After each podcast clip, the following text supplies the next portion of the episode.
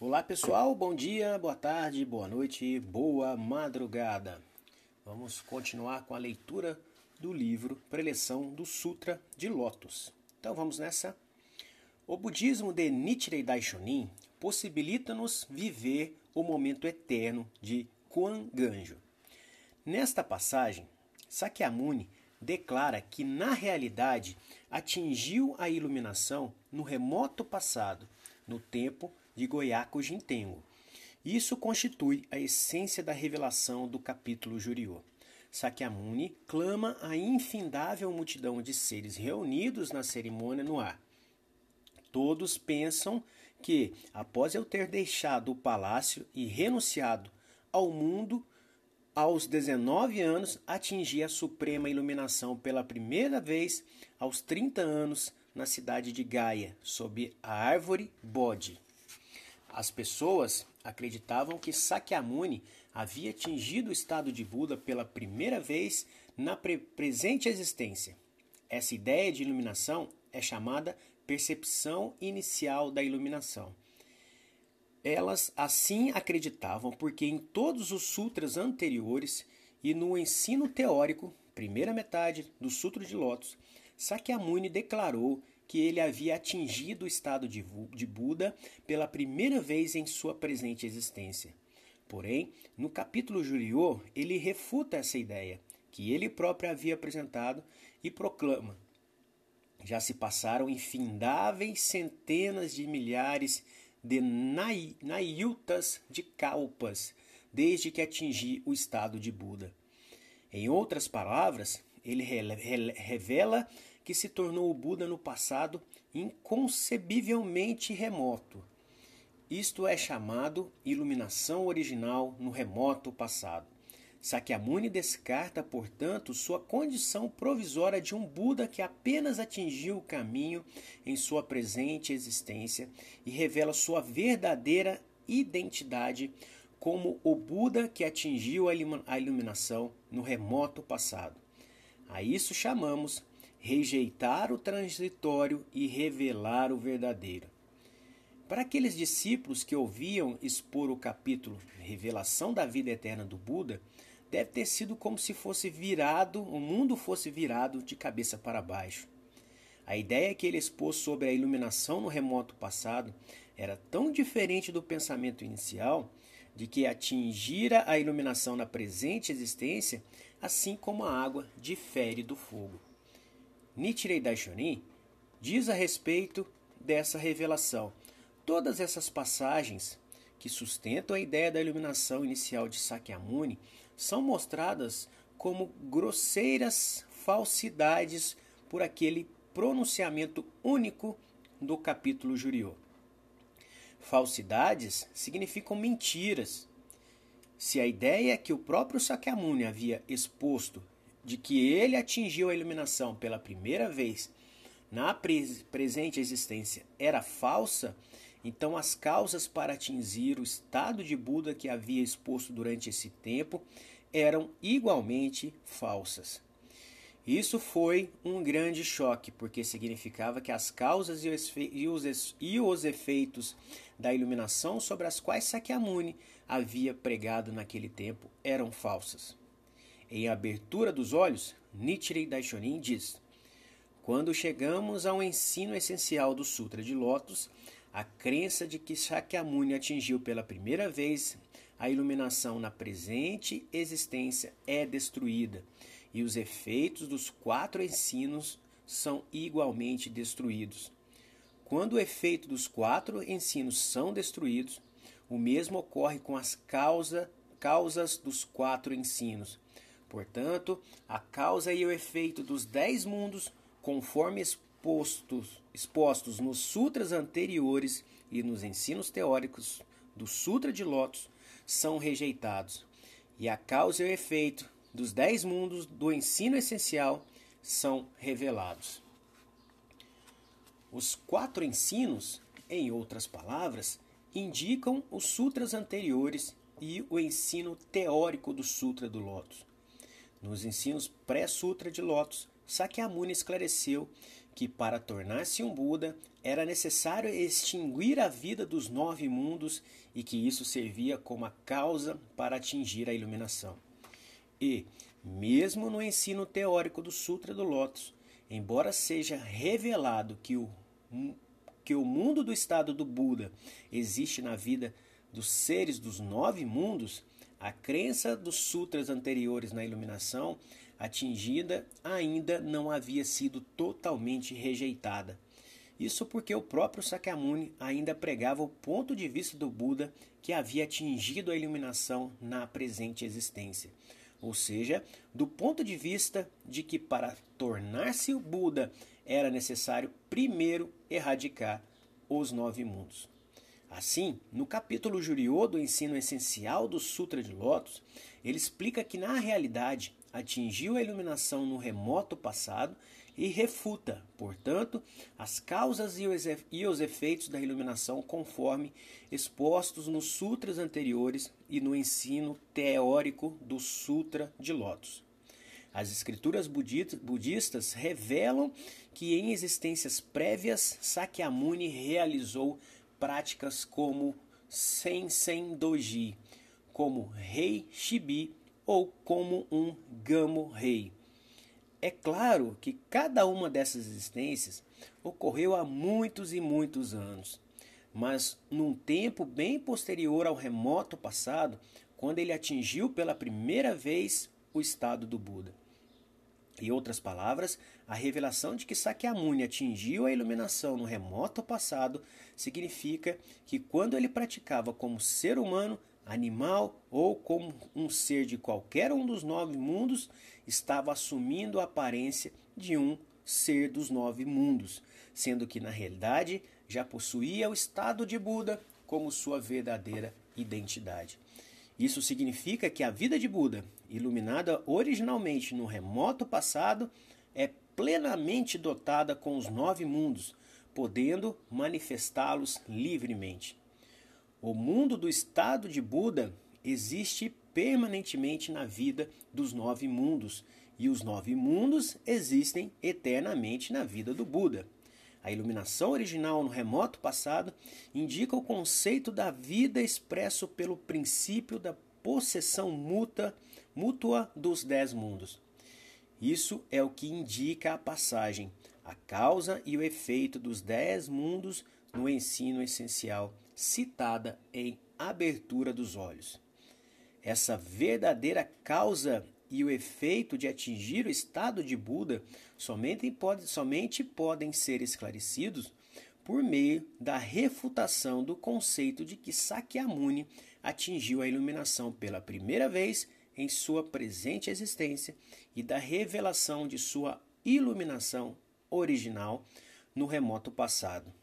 Mesmo que Sakyamuni fale sobre o estado de Buda atingido nas, nos sutras anteriores e no ensino teórico do Sutra do Lótus, uma vez que essa discussão está fundamentada na ideia de que ele atingiu a iluminação pela primeira vez em sua presente existência, isso é tão frágil quanto grama sem raízes.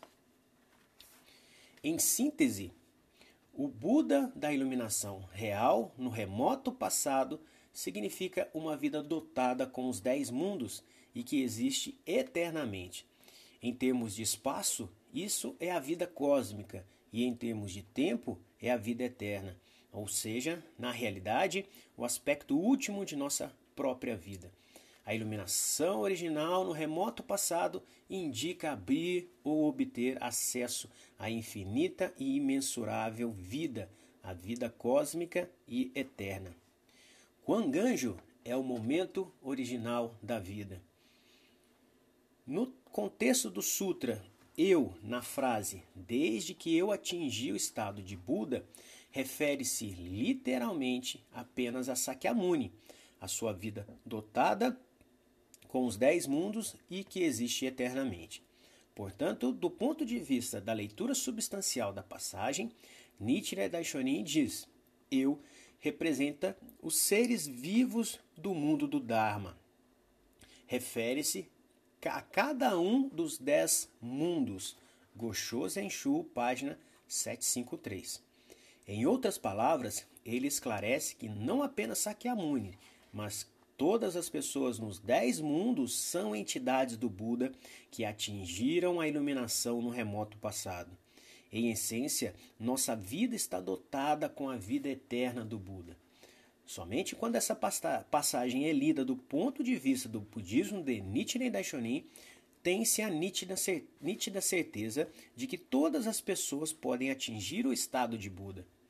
O budismo de Nichiren Daishonin, por meio do que podemos chamar uma interpretação popular ou humanista, descortina as palavras do capítulo Juriô para todas as pessoas.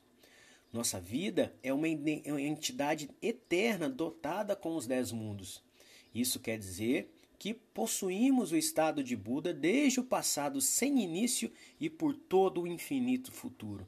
Significa também que, encontrando a influência certa, podemos manifestar o estado de Buda em qualquer momento ou lugar.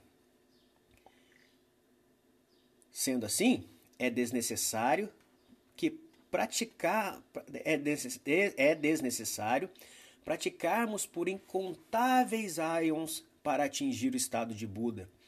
Podemos nos tornar Budas pelo tempo que esta existência durar, sem termos de praticar existência após existência. Além disso, não importa o quanto nosso karma seja pesado, quando evidenciamos nossa energia vital interior, podemos revolucionar nossa existência. Isso representa uma mudança fundamental no conceito da iluminação, uma grande mudança na perspectiva sobre a causa e o efeito de tornar-se um Buda. Nichiren Daishonin explicou perfeitamente que a lei fundamental para atingir o estado de Buda é a lei do Nammyo Renge Kyo incorporada em sua vida e revelou que ele próprio é Nammyo Renge Kyo Nyorai. Revelou também em sua vida a grandiosa revelou também sua vida grandiosa na forma do Gohonzo e que concedeu a todas as pessoas dos últimos dias da lei.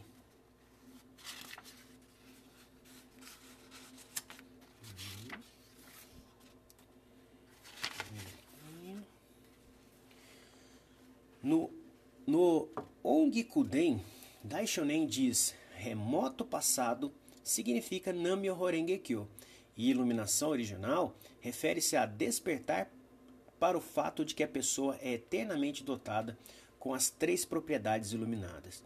Gosho Zenshu, página 759. Ele também afirma: atingir a iluminação significa abrir ou tornar acessível os seres do mundo perdão, atingir a iluminação significa abrir ou tornar acessível. Os seres do mundo Dharma tiveram acesso à vida dotada com as três propriedades iluminadas. Gosho Zenshu, página 753. Remoto passado refere-se à vida que existe eternamente e é dotada com os dez mundos. Em outras palavras, indica o Gohonzo que incorpora os dez mundos.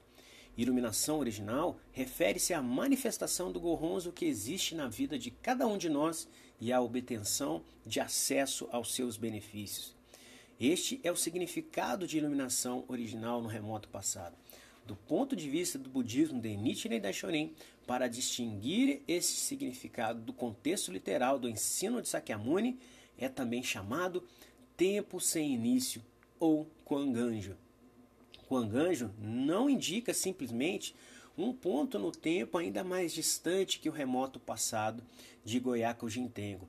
Significa o tempo sem início nem fim. À luz desse ensino essencial, pode-se dizer que Quanganjo representa o momento original da vida. Uma vez que despertamos para a origem primordial da vida, cada momento por todas as três existências do passado, presente e futuro torna-se para nós o momento de Kwanganjo. Em essência, o budismo de Nichiren Daishonin ensina um modo de vida embasado em Kwanganjo. Isso possibilita lidar com a realidade de todas as circunstâncias com um espírito grandioso.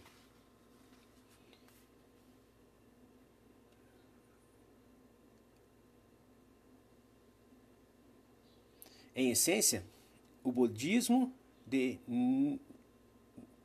Opa, peraí que eu errei, pessoal. ah, ok. Para nós que abraçamos e acreditamos no Gohonzo, que realizamos a prática de Gongyo e Daimoku, cada dia é Kuanganjo. Podemos viver cada momento como Kuanganjo. O grande escritor Romain Rolland viva, disse: Viva o presente, reverencie cada dia, ame o presente, respeite o presente. Nichiren Daishonin ensinou a grande alegria de viver o agora, o momento presente que abarca tanto o passado eterno como o futuro infinito. Josei Toda, segundo presidente da Soka Gakkai, disse em relação ao Kuanganjo. Quando observamos nossa existência, percebemos que no momento anterior a a Goiaco Jintengo, isto é, em Quanganjo, vivíamos com total liberdade em um mundo magnífico de pureza e alegria. Todos tinham um belo espírito e pensamentos semelhantes. Nós, que um dia habitamos esse mundo maravilhoso, emergimos agora juntos nesse mundo sarra. Fazendo um retrospecto, sinto como se fosse ontem que vivemos naquele mundo puro e agradável. Como é possível esquecermos o mundo magnífico onde um dia vivemos? Como é possível esquecermos os amigos com quem passamos a vida alegremente em absoluta liberdade? E como é possível esquecermos a promessa feita juntos à assembleia em que, que o Sutra de Lotus foi exposto? como, como esse mundo sarra é um mundo originalmente habitado por amigos felizes, genuínos, radiantes e bem relacionados uns com os outros, não é vergonhoso e triste que, tendo sido obrigados a beber o veneno da avareza, da ira e da estupidez por proponentes do ensino Mahayana, Hinayana e não budistas, tenhamos nos tornado como crianças enlouquecidas e nos esquecido do remoto passado? O Sr. Toda diz que ele se lembra de Quanganjo como se fosse ontem, como a condição de vida do presidente Toda era imensurável. Quando despertamos para Quanganjo, este mundo sarra tornar-se-á um mundo fundamentalmente feliz, puro e maravilhoso. Um mundo totalmente habitado por amigos que vivem a harmonia. Porém, na realidade, este é um mundo de incessante miséria e contendas. Precisamente por esta razão, nós que vivemos no momento de Kuanganjo, estamos nos empenhando em realizar a ampla propagação da lei mística em prol da felicidade das pessoas e da paz mundial.